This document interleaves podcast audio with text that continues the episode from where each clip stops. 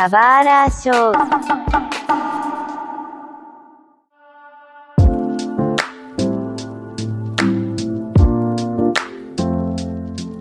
Sejam bem-vindos a um novo episódio do Subara Show. Meu nome é Mário, um recém-descoberto dorameiro. Eu tô muito mais consumindo coisas da cultura sul-coreana agora do que, sei lá, animes, etc. Isso, para mim, é um grande impacto. É, mas para falar melhor sobre a cultura sul-coreana, né? Hoje a gente tem uma pessoa que é especialista no assunto. Então eu vou pedir para você se apresentar, por favor, Gá. Bom, 안녕하세요.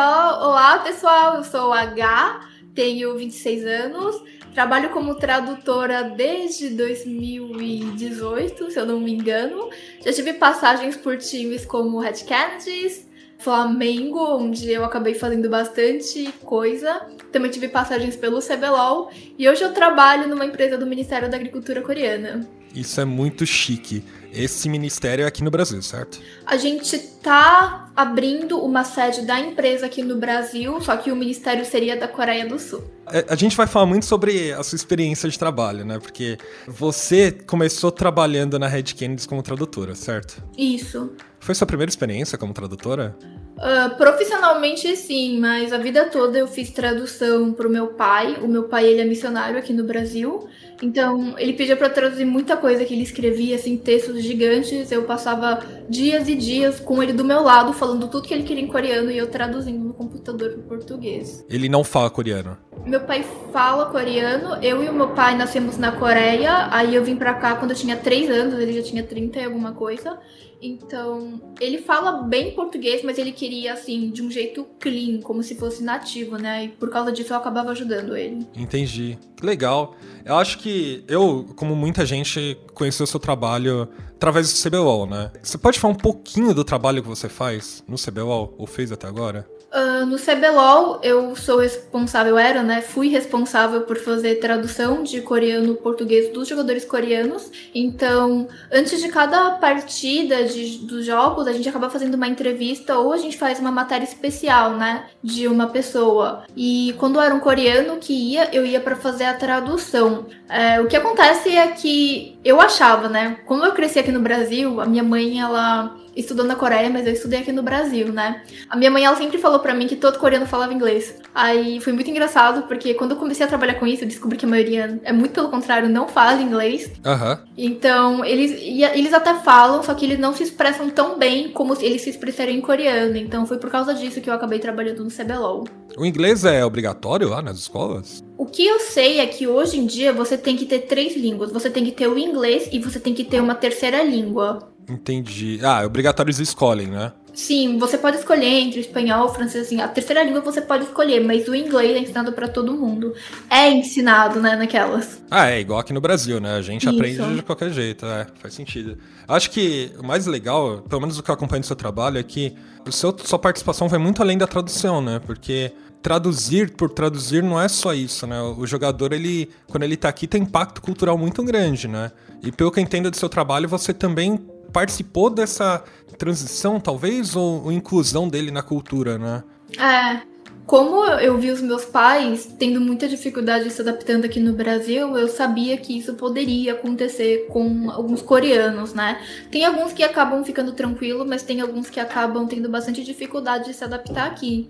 E querendo ou não, você se sentir recebido, se sentir em casa, se sentir parte de alguma coisa, incluído, impacta diretamente na sua saúde mental. Então, meu trabalho era muito voltado para isso também. Eu queria fazer eles se sentirem o máximo em casa possível aqui no Brasil, porque isso aumentaria o desempenho no jogo deles. É, faz sentido, né? Imagina você sair da sua, é, sua cultura nativa e ir pra um lugar que é completamente diferente, né? Porque, não sei, você pode me corrigir. Brasil e a Coreia do Sul, assim, é um impacto gigante na cultura, né? Forma de lidar no dia a dia, né? Comida, etc. Eu acho que além da comida, porque a comida brasileira, ela é bastante frita e bastante pesada, sabe? Uhum. Tipo, na Coreia, os meninos costumam comer arroz e sopa desde de manhã, assim, a primeira refeição, café da manhã, é arroz com alguma coisa. E aqui no Brasil é pão. E é engraçado porque quando eu como arroz, os brasileiros ficam, nossa, mas é uma refeição tão pesada de manhã. Mas pra gente, pão é muito mais pesado do que comer arroz, sabe? O É mais calórico, é. É mais calórico, é, é mais duro, é mais difícil de digerir. Ahn, Eu acho que o que eles mais sofrem é o problema da burocracia brasileira. Porque a diferença, assim, entre como as coisas estatais funcionam na Coreia e no Brasil, na, na, relação de fazer documentos. Como o Brasil é muito grande, você tirar um documento demora muito mais tempo do que demoraria se você tirasse na Coreia. Na Coreia, por exemplo, você vai no dia e tem documentos que saem na hora para você.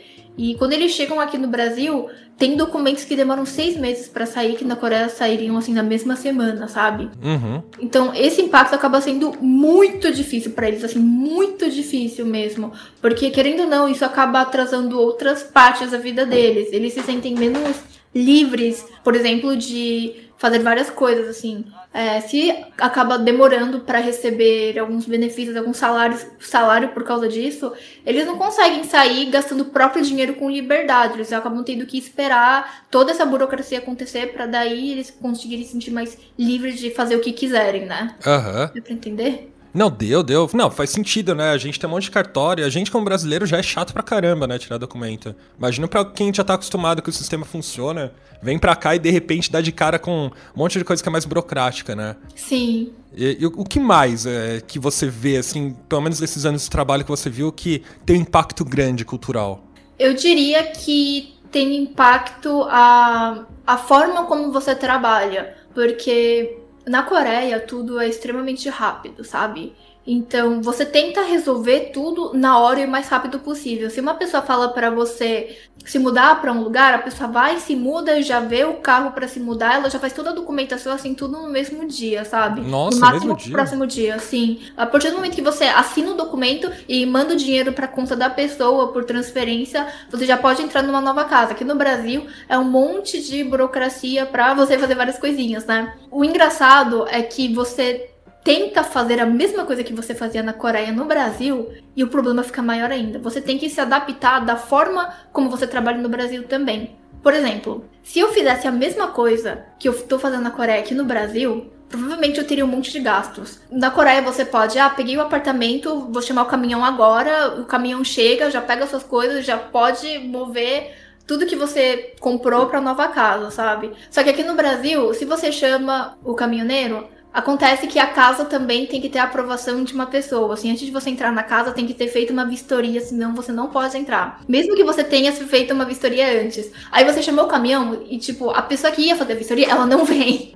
Lá na Coreia, quando você fala que vai ter um compromisso assim, a pessoa vai. Só que aqui no Brasil acontece várias vezes de marcarem compromisso e a pessoa não ir, assim, porque acontecem várias outras coisas. E quem paga pelo prejuízo é você, sabe? E esse prejuízo acaba, assim, ficando num montante gigante. Quando um coreano vem pro Brasil e tenta trabalhar do jeito coreano. Porque, tipo, o coreano, assim, ele tenta fazer 10 coisas ao mesmo tempo. Ele faz as 10 coisas e na Coreia as 10 coisas vão pra frente e vai funcionar. Então você vai ter tido, tipo, um resultado rápido. Aqui no Brasil você faz as 10 coisas. Se uma coisa não funciona, a pessoa paga o prejuízo das outras 9, sabe? Sim, faz sentido. É, principalmente quando você contrata serviço, etc, né? E o que mais, assim, por exemplo, das coisas que vocês, você trabalha com jogadores, né? É, que você identifica que sei lá, isso aqui é importante, né?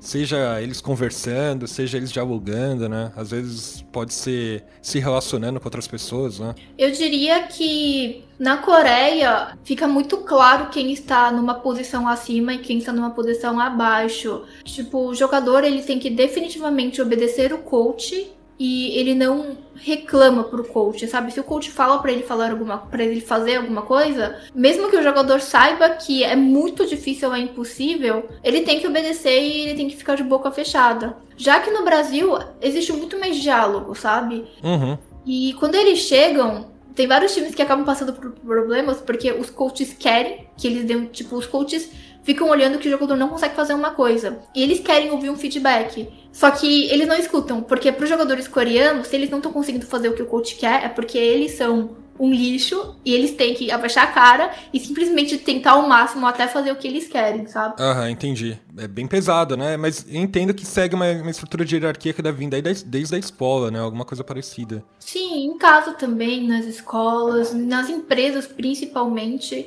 E é, essa é a parte que acaba, assim, sendo mais diferente entre a forma como você trabalhou na Coreia, assim, acho que dentro dos times, eu acho que seria isso. Entendi. Eu tava vendo, né, pelo menos acho que todo mundo viu, né, no último na escuta do CBLOL, o Croc ele tava falando bastante português, né, e assim, ele já tá numa cultura bem adaptada, né, a gente grita bastante e tal, né. Você acha que é natural, por exemplo, os coreanos quando eles vêm pra cá, eles começam a se adaptar com a cultura e mu muda muito? Tem alguns que não se adaptam porque eles ficam tão concentrados no jogo que eles têm. Eles acham que aprender português é difícil né? Já aconteceu isso com alguns jogadores. Eles acham que eles precisam usar todo o tempo que eles têm para estudarem mais o jogo e, sabe, não irem para essa parte de idiomas. E na verdade, essa parte de adaptação, ela acaba acontecendo ou porque o jogador ele fica curioso sobre se adaptar ao Brasil, assim, ah, como é que as coisas funcionam aqui. Ele quer fazer parte, né? Então ele acaba indo atrás. E de vez em quando acontece naturalmente assim, o time acaba meio que induzindo ele a isso de uma forma positiva e era o que eu fazia também também. Que é você começar a incluir nas brincadeiras, você começar a falar uma palavra ou outra em português. Porque aprender uma nova língua para uma pessoa, se eu virar para você e falar, ó, oh, você vai aprender russo agora, você vai ter uma pressão muito grande. Não é uma coisa que dá para você chegar e simplesmente falar, olha, faça isso. Tipo, você vai de pouquinho em pouquinho e quando o cara percebe, ele já tá assim falando horrores de português, sabe? Aí o Crocs eu fiquei bem feliz, porque ele, ele, ele fica assistindo Bronze Ocre e ele fica assistindo as streams do Ranger, né? Eu fiquei bem feliz por ele. E o que eu fiquei mais feliz ainda é que quando ele chegou aqui no Brasil, ele sempre quis ser campeão. Assim, todos os meninos que chegam, claro, eles querem ser campeão. Só que eu vi esse menino evoluir. Quando ele chegou para mim, ele era uma criancinha. Ele era tipo o irmãozinho mais novo que dava vontade de passar a mão na cabeça e ficar conversando com ele e ver o que, que ele queria fazer. E esse ano, enquanto ele tava se adaptando na Loud, ele ficou falando para mim assim antes eu tô com o sentimento que eu vou ganhar dessa vez, eu tô sentindo que eu vou ganhar. E ele tinha falado isso no passado, quando ele tava. Aonde mesmo? Na Rensga. Na Rensga, isso. É, quando ele tava na Rensga, ele falou a mesma coisa, só que ele tava muito mais nervoso, sabe? Não era uma confiança, mas esse ano ele tava tão tranquilo quando ele me falava isso, ele falou, nossa, eu tô com um sentimento assim que eu vou acabar ganhando. Aí no final aconteceu e foi um 3, foi um 3 a 0 eu fiquei tão feliz por ele. É, bom pra confiança dele, né? Eu fico imaginando, porque depois de um tempo, eu não, como eles se cobram muito, né? Deve ser difícil. Sim. É, eu também queria muito saber, assim, não sei o quanto você pode falar sobre a própria importação dos jogadores, né? O que, que motiva um jogador sul-coreano a vir pro Brasil? Antes de falar isso, eu vou falar uma outra coisinha que aconteceu assim recentemente com os coreanos. Sabia aquela história de que ah, coreano recebe uma HB20? Não sei se você já ouviu isso. É, eu sei que ele, o pessoal usa como hipérbole, sabe? Ah, toma aí, ganha uma HB20, aham. Uhum. Sim, e apesar de ter sido uma brincadeira, foi uma brincadeira que acabou, assim, espalhando de um jeito muito forte, sabe? A galera acha que todo coreano ganha uma HB20 e tal, assim, e não é sempre assim, mas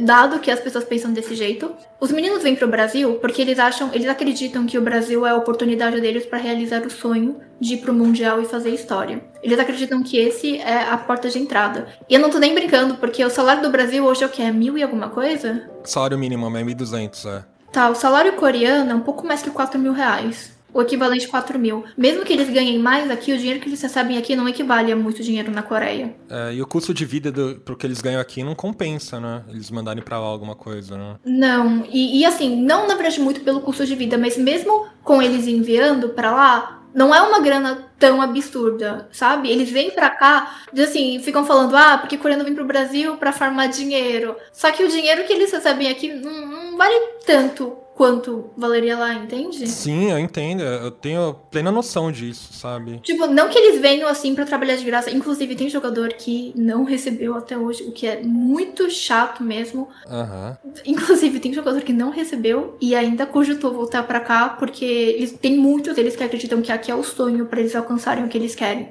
Então, pra, assim, no fundo, é, é aquela coisa de eu tenho apenas uma vida, daqui a alguns anos eu vou ter que ir pro exército, eu tenho pouco tempo para realizar o meu sonho, o Brasil vai ser minha porta de entrada. É bem mais isso, sabe? É, eu vejo por muitos outros jogadores que falavam o Shrimp, acho que ele também. Não sei se ele já se posicionou sobre isso, mas é o que falavam e tentou duas vezes e quase conseguiu, né? Sim, sim. É, Você falou sobre o exército também, né? Uh, o exército ele é obrigatório na Coreia do Sul aos 24 anos, certo? Na verdade, você pode entrar desde que você faz 18, se eu não me engano, mas o, o a idade máxima para você entrar no exército é 27 anos. Ah, 27, mas é obrigatório, né? É obrigatório. Se você não concluir aos 27 anos, o que que acontece? Você perde sua nacionalidade coreana e você pode ficar no máximo três meses na Coreia. Nossa, é pesado. Entendi. É, para um jogador de esportes, é, ele vai ter que cumprir em algum momento, né? Eu não sei como é que os jogadores que estão jogando no momento, eles têm essa disponibilidade, né? Eu não sei se o Faker já cumpriu ou algo parecido. Faker não cumpriu.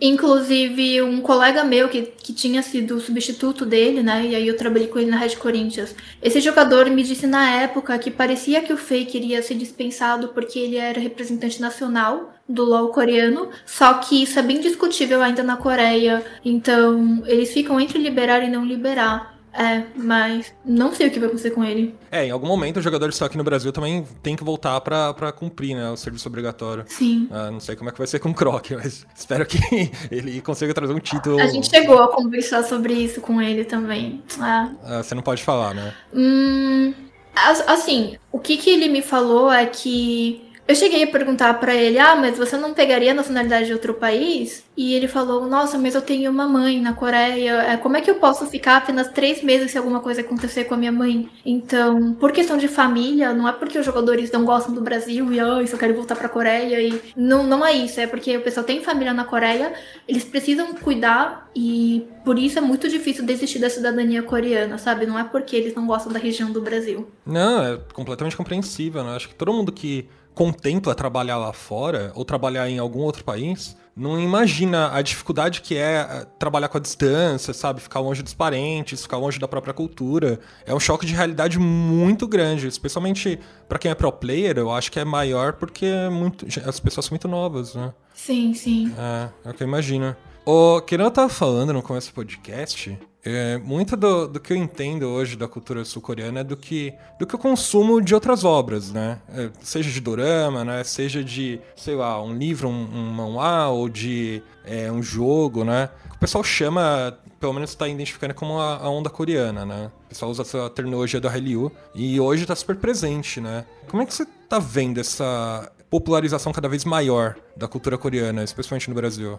Eu, eu não sei como, assim, começaram a falar disso. Quando eu era criança, eu lembro que eu falava que eu era da Coreia, eu, estudava, eu estudei escola pública quase a maior parte da minha vida. E eu fui a única coreana por muito tempo. E eu falava da Coreia do Sul e ninguém sequer conhecia a Coreia, sabe? Uhum. E aí eu vejo que hoje a extraordinária advogada ela ficou em primeiro lugar nos top 10 do Brasil por vários dias. Eu vejo as músicas coreanas ficando populares no Brasil. E nossa, eu fico tão assim orgulhosa, sabe? Tipo, meu país está sendo reconhecido. É, as pessoas sabem que a gente existe, sabe? A gente, querendo ou não, é um país muito pequeno, que teoricamente teria muito pouco potencial ou força para fazer tudo isso, mas a gente está conseguindo manter, então. É, é uma coisa que me deixa bem feliz. É, inclusive, Extraordinário Advogado Yu. bom, acabei falando um nome traduzido, mas. Nossa, que dorama bom, sabe? A gente tava assistindo aqui em casa e é simplesmente a qualidade do dorama em 3D, em animação, em tudo é excelente, sabe? É, fica acima de filmes da Netflix em todos os quesitos, né? A, gente passou a assistir doramas durante agora muito momento porque a qualidade deles são maior, a qualidade de tudo é maior, né? E a Coreia do Sul tá ganhando cada vez mais representatividade, sabe, nas na filmografia, né? Não sei como é que eu vou expressar isso, mas desde Round Six até Parasita, sabe? Tá cada vez mais popular a cultura coreana nos cinemas, né? Nos cinemas e nas séries, né? Sim, eu percebi, desde que eu comecei a trabalhar com empresas coreanas, eu fiquei assustada com o grau de detalhes que a Coreia se preocupa, seja quando tá elaborando um, um, um shampoo, seja quando tá elaborando um vídeo. Tem coisas que eu não posso falar, mas tem coisas que eu posso falar e eu vou justamente só porque eu posso falar. Uhum. Por exemplo, na Coreia usam tecnologias que a gente nem imagina que existe nas empresas brasileiras. E eu aprendi isso quando eu trabalhei com uma empresa e eles ficaram chocados que a gente não usa essa tecnologia no Brasil, sabe? E são tantas pequenas coisinhas que acabam juntando e deixando um produto tão melhor, sabe? A Coreia, apesar de ser um país pequeno, ela se preocupa com várias coisinhas pequenas E eu acho que juntando tudo isso acabou dando assim um resultado, um detalhe grande. Porque aqui no Brasil, a gente não gosta de perder tempo com uma coisa que não serve para nada, né? Só que na Coreia o que eu sinto é que eles acabam testando mesmo as coisas que podem acabar perdendo tempo e quando uma coisa dá resultado, eles pegam essa pequena coisinha e ficam somando com as outras e acaba fazendo uma obra maior, sabe? Entendi. E nisso no, você tá falando na, no sentido de filmes, etc. Né? De séries, filmes né? também e na produção de produtos também. Aham. Uhum. Mas é que, assim, eles estão máquina de imprimir, sabe, dramas, etc, né? É impressionante a, a, o nível de produção deles, sabe? Aqui no Brasil, por exemplo, vou tentar fazer um paralelo, mas uma novela da Globo, Pantanal, sei que tem um grande custo de produção, mas é, é, é uma novela de cada vez, né? E o nível de produção de doramas, sei lá, saem a cada temporada, cada tempo de temporada sai cinco, seis, não sei, acho que é mais ou menos isso, sabe? Em qualidade incrível. Inclusive, sabia a advogada, a extraordinária advogada Won Young-woo? Hum. Eu tava vendo uma notícia coreana, se eu não me engano, demorou um ano para eles conseguirem fazer a filmografia, porque demorou pra atriz principal responder que ela faria o drama, porque o diretor, ele queria exatamente aquela atriz. E aí demorou pra ela conseguir responder, assim, algumas coisas demoraram, mas no final ele conseguiu fazer. Inclusive, ele tinha oferecido para um outro lugar, para uma rede coreana, e a rede coreana tinha recusado. Aí ele foi, se eu não me engano, pra Netflix ou pra algum outro lugar, eles aceitaram e assim, deu essa explosão. Nossa, imagina como é que tá a rede coreana agora. Mas ainda bem, né, que tá. É, é, triste, né? Igual você receber o Senhor dos Anéis e rejeitar, mas. Sim. É literalmente isso. É, é, curioso, né? Eu conheci pessoas que começaram a assistir Doramas agora por causa de, de extra, Extraordinária Advogada, sabe? Uma Extraordinária Advogada. E adoraram, né? E aí eu tô recomendando outros, né? O que eu mais gostei é. O nome em inglês é Startup, mas o nome em português é Apostando Alto. E eu, eu gosto porque, e acho que é uma característica dos doramas é, da, da, Coreia do Sul, é que eles retratam muito bem uma particularidade, né? Por exemplo, eu sou da área de tecnologia. Apostando alto é literalmente, olha, vamos tratar de startups falando sobre tecnologia, falando sobre aprendizado de máquina, etc. E os termos que eles usam, são, eles explicam, né? Quando eles usam, são muito bem encaixados, né? eles não erram sabe? Parece que eles têm uma consultoria muito boa, sabe, para falar desses assuntos. E não é uma coincidência, sabe? Porque outros doramas são assim, né? Tem aquele acho que é em clima de amor, né? Que eles falam sobre, é, sobre pesquisa do tempo, né? Tinha uma de advocacia também, que, nossa, falava de testemunho, de várias coisas. Eu fiquei, Então, eles são muito bons nisso, né? Eles são bons em abordar um assunto e retratar o assunto de uma forma fiel, sabe? Não é que nem, por exemplo, The Good Doctor ou essas séries medicinais, sabe? De, de medicina, enfim que é, é só maluquice. É, e eu, por exemplo, quando eu vejo coisa de tecnologia, tipo, até na Globo, assim, é só, é só coisa nada a ver, sabe? O cara hackeando, sei lá. Algo nada a ver, sabe? Eles, eles, eles extrapolam, eles só estereotipam. E eu acho que as séries coreanas são super respeitosas, sabe? Não sei se você concorda, mas eu, eu, eu, pelo menos dos que eu vi. E eu gosto de assistir por causa disso, sabe? Eu concordo, e eu acho que isso acontece, assim, por um cuidado muito grande para tentar evitar o cancelamento, porque ser cancelado na Coreia é muito fácil, né? Ah, entendi. Eles têm que tomar o máximo de cuidado para tentar evitar tudo isso. Aham. Uhum. Outra coisa que eu gosto de consumir pelo menos a gente sempre jogou, né? Então a gente não sabe, mas a maioria dos jogos online que a gente jogou são coreanos, né? Ragnarok, Maple Story, né? É, a cultura de desenvolvimento de jogos lá também é muito fortalecida, né? Sim, sim. É, o consumo de jogos online lá também é muito grande? Nossa, é, é, muito grande, é muito facilitado. Tipo, na Coreia você não precisa ter um PC bom e também é cultural. Depois da escola, os meninos se encontrarem em lan houses coreanas. Então, querendo ou não, assim, eles acabam sendo puxados para essa cultura, sabe? É, eu nunca fui pra Coreia do Sul, mas dizem que tem PC Bang a todo lado, né? Sim. É, deve ser muito fortalecido lá. Um dia, eu, um dia eu vou querer ir, assim, só pra conhecer, sabe? Espero que você goste de lá. Não, é um dos meus sonhos, só que é muito caro agora ir pra lá. Sim, sim, sim. Com, com o dólar fortalecido, acho que tem, tem muita coisa. Em, em, relação ao idioma, assim, você também trabalha como tradutora, etc. Também, também é professora, né? O quão difícil é para alguém brasileiro nativo aprender a, a falar a língua sul-coreana? Tem dialetos diferentes? Não tem? Eu acho que, tipo, dialeto, mais ou menos, é um pouquinho puxado. Seria que nem o sotaque de São Paulo e, e tipo, um sotaque de outras regiões. Então, eu acho que seria nesse naipe. Agora, na minha escola, é, tem duas professoras brasileiras que falam coreano. Eu não sei se você sabe, mas na Coreia a gente não tem ideograma, a gente tem alfabeto, que nem o português, sabe? Uhum. E o nosso alfabeto foi feito para você aprender em uma semana. Foi um rei muito querido que criou o alfabeto pro povo coreano e você consegue aprender a ler e escrever em uma semana. Então, aprender a ler e escrever é bem rápido. Aí depois você tem que pegar vocabulário e estrutura de frase. E eu acho que você vai, assim, indo nisso. Aprender a ler e escrever é bem rápido. Aí, dependendo da área que você quer aprender, do tipo de palavra que você quer aprender, e também do quanto você consome o conteúdo. Tipo, se você não fica vendo dramas, essas coisas, eu acho que o aprendizado demora um pouquinho mais do que caso você goste bastante. Foi bem legal, porque esses dias Teve um evento que eu fui trabalhar de bebidas coreanas e tinha brasileiras lá que falavam coreano. E eu fiquei tipo, caraca, e elas conseguiam falar pau a pau com a galera da, do Centro de Cultura Coreana, sabe? Aí eu fiquei, caraca, isso tá muito legal. Eu acho que depende muito do quanto você se dedica. É claro que, assim, eu como coreana, eu virar e dizer, nossa, coreano é fácil. Não é exatamente isso. Só que você não precisa aprender, por exemplo, a falar inconstitucionalissimamente em coreano, né? Depende muito do que, que você quer aprender. Se você quer aprender o básico de, ah, eu quero me comunicar, quero conseguir conversar com as pessoas, quero conseguir me virar na Coreia.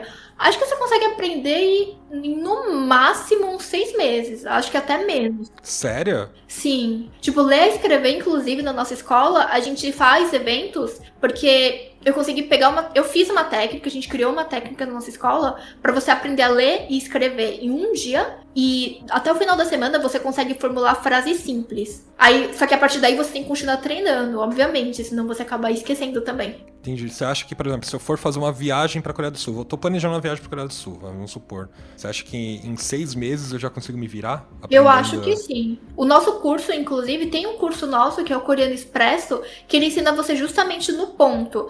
Tipo, eu não acho que você precisa aprender, nossa, como o, direito da Coreia, como a justiça da Coreia está triste devido. Eu acho que não é isso que, você quer aprender quando você vai pra Coreia, né? Acho que você quer aprender a falar, eu quero esse café, por favor, é, eu gostaria de um café quente, eu gostaria de uma água, onde que fica o metrô, eu gostaria de ir pra esse lugar, ah, da onde você é, eu sou brasileiro. Eu acho que é esse tipo de coisa que querem aprender. E isso é bem tranquilo, pra falar a verdade. Você acha que o inverso é possível? Por exemplo, quão rápido um sul-coreano consegue aprender português, né? Porque, assim, a nossa língua é bem difícil. Um, quando eu tava com o Shrimp, ele queria muito aprender português. Muito, muito, muito. Uhum. Aí, eu ensinei todas as conjugações verbais e mesmo assim ele conseguiu aprender em uma semana, assim, as conjugações que é eu estava, tu estavas, eles estavam, nós estávamos, eles alguma coisa e estavam. Eu esqueci agora. Voz estais, é. É, voz estais.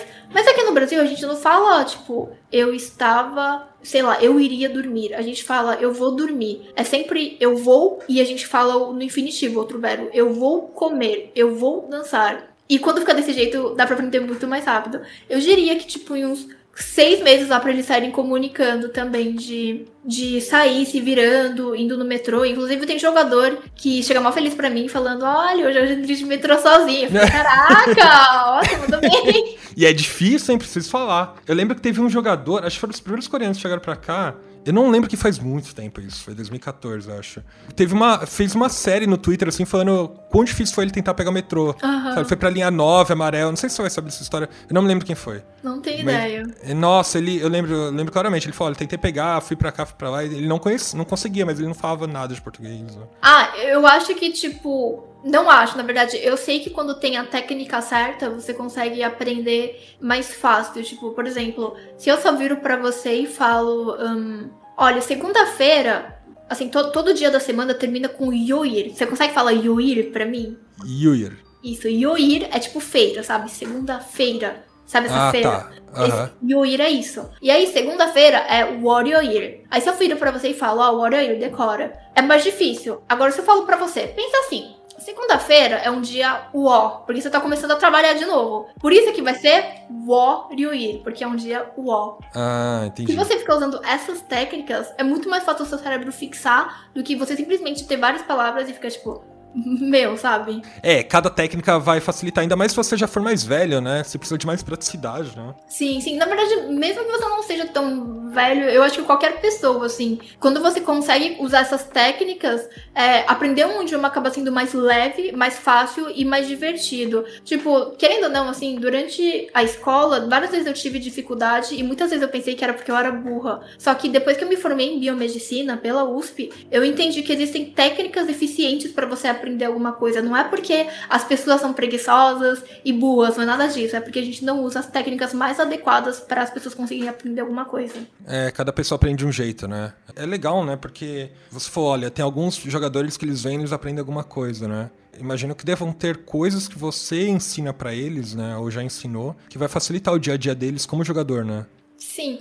Ah, falando nisso, tem mais uma coisa também. É, na Coreia, todos os coreanos sabem a tabuada desde que tá no prezinho. Uhum. Não porque somos inteligentes, mas é porque tem uma música da tabuada, a gente cresce ouvindo essa música da tabuada. Então, assim, a educação coreana é muito facilitada pro aluno, sabe? Mesmo que você não queira decorar a tabuada, a música entra na sua cabeça e você, tipo, já sabe da tabuada de cor, assim. Aí, sobre. Um, o que, que, será que eu ensinei para os jogadores que poderia ter facilitado a vida deles como jogador? Em questão de um, popularidade, eu gosto muito de ensinar sobre memes, música, ah, brincadeiras e expressões, tipo, e alguns palavrões de vez em quando uh -huh, também. Uh -huh. Porque, assim. Eu não sei se eu posso falar essa expressão. Não, aqui, aqui pode, tá? A gente não tem restrição. tipo, os meninos ficam muito pirados quando escutam a expressão pica das galáxias. Ah, é tranquilo isso, vai. Porque... Mas é, eu imagino você explicar isso pra eles deve ser difícil. Como é que você faz? Eles ficam blow mind, assim, porque, tipo, no Brasil, querendo ou não, tem muita expressão centrada nessas coisas. E na Coreia, não. Assim, na Coreia é totalmente o oposto. E aí, tipo, eles vão se adaptando eles ficam, nossa, como assim as pessoas falam essas coisas aqui, sabe? é, a gente é, é, não, tem, não tem filtro, é isso aí. Sim. Não, agora eu tô muito curioso sobre essas coisas que você falou. É, o que, você ensina culturalmente de música? De música? Eu lembro que um dia eu levei o Shrimp pra uma roda de funk que tava tendo no MASP. Aí ele foi lá no meio e ele, tipo, ele é cristão, ele é evangélico. E ele nunca tinha visto isso na vida. Aí ele foi e umas meninas começaram a, tipo, a descer. E esse tipo de dança não é uma dança comum na Coreia, sabe? Aí, aí, aí ele ficou tipo, o que que é isso? O que que é isso? aí eu fiquei, é uma dança muito comum no Brasil. E eu falei, todas as minhas dançam assim. Aí ele, você dança assim também? E eu danço assim também. Aí ele ficou mais tipo, sabe? Eu, eu acho super legal, sabe? Já apresenta funk, assim, olha, isso aqui é cultural, tá? No Brasil é isso aí mesmo. Mas as letras você traduz para ele? Mais ou menos. Imagino que deva, deva ter coisas que você não tem dificuldade de traduzir, né? Sim, também porque tem, querendo ou não, assim, o que pega é o refrão, né? Aham. Mas eles acabam achando a música no começo, assim, bem diferente, porque a Coreia é toda pop, assim, ai, ai, ai, ai, acha que do Brasil e tá tipo, tá, tá, tá, e eles ficam tipo, isso é batuque, sabe? Assim, até eles acostumarem, no começo eles estranham bastante, mas aí com o tempo eles acabam acostumando. É, a batida é mais forte, é verdade. Se você comprar o K-pop com o nosso funk, é, é, cultural, culturalmente é a mesma coisa, no sentido de uh, abrangência, né? Teve jogador que ficava, ai, que dor de cabeça, não tô entendendo onde é que tá o ritmo, onde é que tá o ritmo. Mas lá na Coreia do Sul tem muita gíria, sabe, para adolescente, ou, ou, gíria que o pessoal usa. Por exemplo, a gente domesticou o uso de palavras que a gente usaria no wallzinho na, na vida real, sabe? Uhum. Eu tô trabalhando, eu acerto alguma coisa e falei, nossa, GG, já era, sabe? Como que é lá, assim? Eles usam essas gírias no dia a dia? Tem algumas gírias específicas, eu não sei se eu vou lembrar agora, mas, por exemplo, não só gírias, assim, foi uma coisa que me pegou bastante quando eu comecei o meu trabalho de tradução. É, primeiro que eu não conhecia a LOL, aí eu tive que conhecer o LOL, e aí eu tive que conhecer as expressões do Brasil, né? Mas aí, depois, você sabe que é um, um jungle é, early game? Sim. Sim, tipo, tem o jungle que é forte no começo da partida, que é o early game, e tem o jungle late game, né? Na Coreia, não é chamado assim, é chamado de jungle carnívoro, onívoro e herbívoro. E aí, tipo, foram essas coisinhas assim que eu tive que acabar pegando. De brincadeira, tem umas brincadeiras, tipo, é, quando o jogo acaba indo bem, eles ficam falando, nossa, tá docinha, né? E não é um, uma expressão que a gente usa aqui no Brasil, mas na Coreia acaba usando, assim. Tem algumas coisas mais específicas, não sei se eu vou lembrar de tudo agora. Entendi, tipo, mais suave, alguma coisa pra eles é mais doce, né? Não doce, é tipo, se. Ah, tá, por exemplo, é, se jogar com a bunda aqui do Brasil é jogar assim no foda-se, né? Na Coreia é jogar com o pé. Tipo, eles ficam, ah, imagina que você colocou o seu pé no teclado e ficou fazendo tchuc, tchuc, e, e o jogo deu certo. Então é isso. Tipo, ser carregado na Coreia é andar de ônibus. Porque é como se você tivesse entrado no ônibus e o ônibus tivesse carregado você pra longe. Ah, é bem parecido. Tem o tomar na sopa. O que, que significa tomar na sopa? O tomar na sopa seria tipo é, que o jogo foi muito fácil, sabe? Entendi. Ah, eles são bem family friendly, hein? É que a gente fala muito mais palavrão. Sim, sim. Eu ainda tô muito curioso. O que mais você apresenta pros jogadores quando você quer apresentar alguma coisa? Seja cultural, seja algo que vai facilitar o trabalho deles.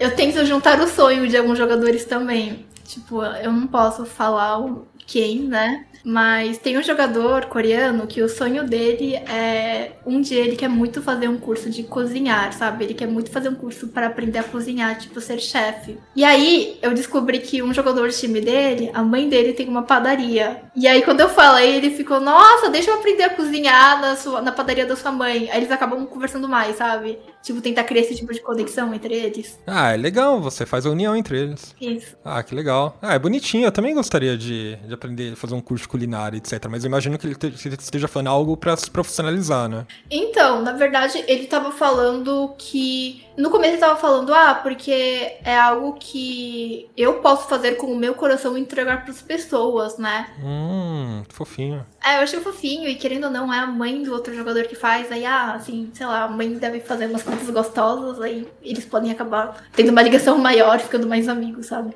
Ah, é legal, é legal isso. Vai muito de acordo, assim, com o que eu vejo em, em obras sul-coreanas, sabe, em doramas, etc, que as pessoas, as tentam concretizar, sabe? Tentam materializar um sentimento de alguma forma, né? Sim, sim. Eu imagino que seja cultural. Que legal. Aqui no Brasil, eu, eu, pelo menos eu moro na Vila Mariana, né? E tem uma pequena comunidade sul-coreana aqui, né? Mas eu também sigo outros influenciadores, né? Inclusive youtubers, né? Uhum. E, e, entre os youtubers, eles moram em comunidades, principalmente aqui em São Paulo. Como é que é a, a imigração sul-coreana para cá? Eles ficam localizados, não sei o quanto você sabe disso, mas é, sul-coreanos que, que vêm de imigração para cá, é, eles ficam localizados em diferentes regiões. É, e eu queria também saber, não sei o quanto você sabe disso, mas o que chama a atenção de um sul-coreano para vir para o Brasil? Bom, a grande maioria está localizada aqui em São Paulo, de longe, a maior comunidade aqui em São Paulo. A primeira leva tá no bairro do Bom Retiro, não sei se você sabe. Sei, eu, a youtuber que eu sigo, ela fica lá. Quem é a youtuber que você segue? Ah, então, tem a coreaníssima, mas. Ai, aqui eu esqueci, eu esqueci o nome. Uhum. É, ela veio pra cá há um ano. Eu comecei a seguir ela porque ela tá aprendendo a falar português no Mackenzie. Ah, legal. Eu, aí eu acho que ela tava junto com outra, outras turmas, mas eu acho, eu gosto de ver o impacto dela aqui no Brasil, né? Uhum. É isso que ela traz os vídeos dela.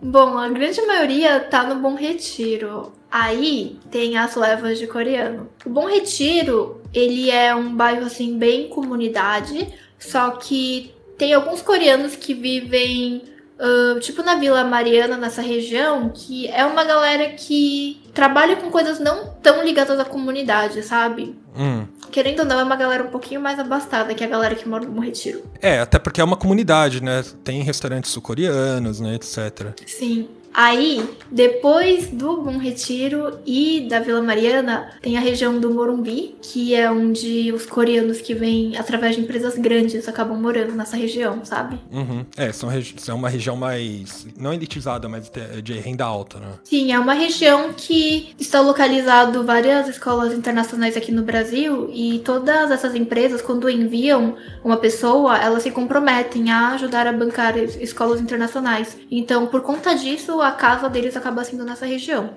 O, que, que chama a atenção de um sul-coreano para vir para o Brasil? Um, eu já vi gente que veio para cá porque queria viajar e aí acabou se apaixonando pelo Brasil, porque carne e fruta é extremamente barato aqui. Na Coreia é muito caro. E aí eles vêm pra cá e eles ficam, nossa, como é que eu vou viver em um país assim sem comer isso? Então tem gente que acaba ficando aqui por causa dessa comida. Tem gente que vem aqui porque quer ter uma experiência internacional e aí tem uma, tem uma oportunidade na empresa deles, então eles acabam vindo através da empresa pra cá. Tem gente como a minha família que veio como missionário aqui pro Brasil, tem bastante gente que vem assim também, né? E recentemente tem gente que os pais estão enviando porque eles sentem que a competitividade na Coreia é extremamente alta. Hum. como se fosse muito difícil se manter na Coreia. Então eles acabam mandando os filhos pra América para eles tentarem a vida aqui. Entendi, entendi. É, o custo de vida aqui é bem baixo. É, né? não só isso, assim, tem várias comidas coreanas que se tivesse carne seria muito mais gostoso.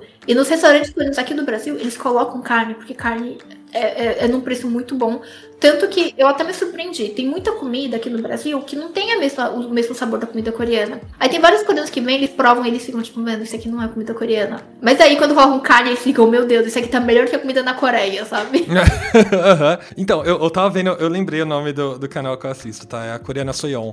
Mas tem outros canais que eu assisto, né?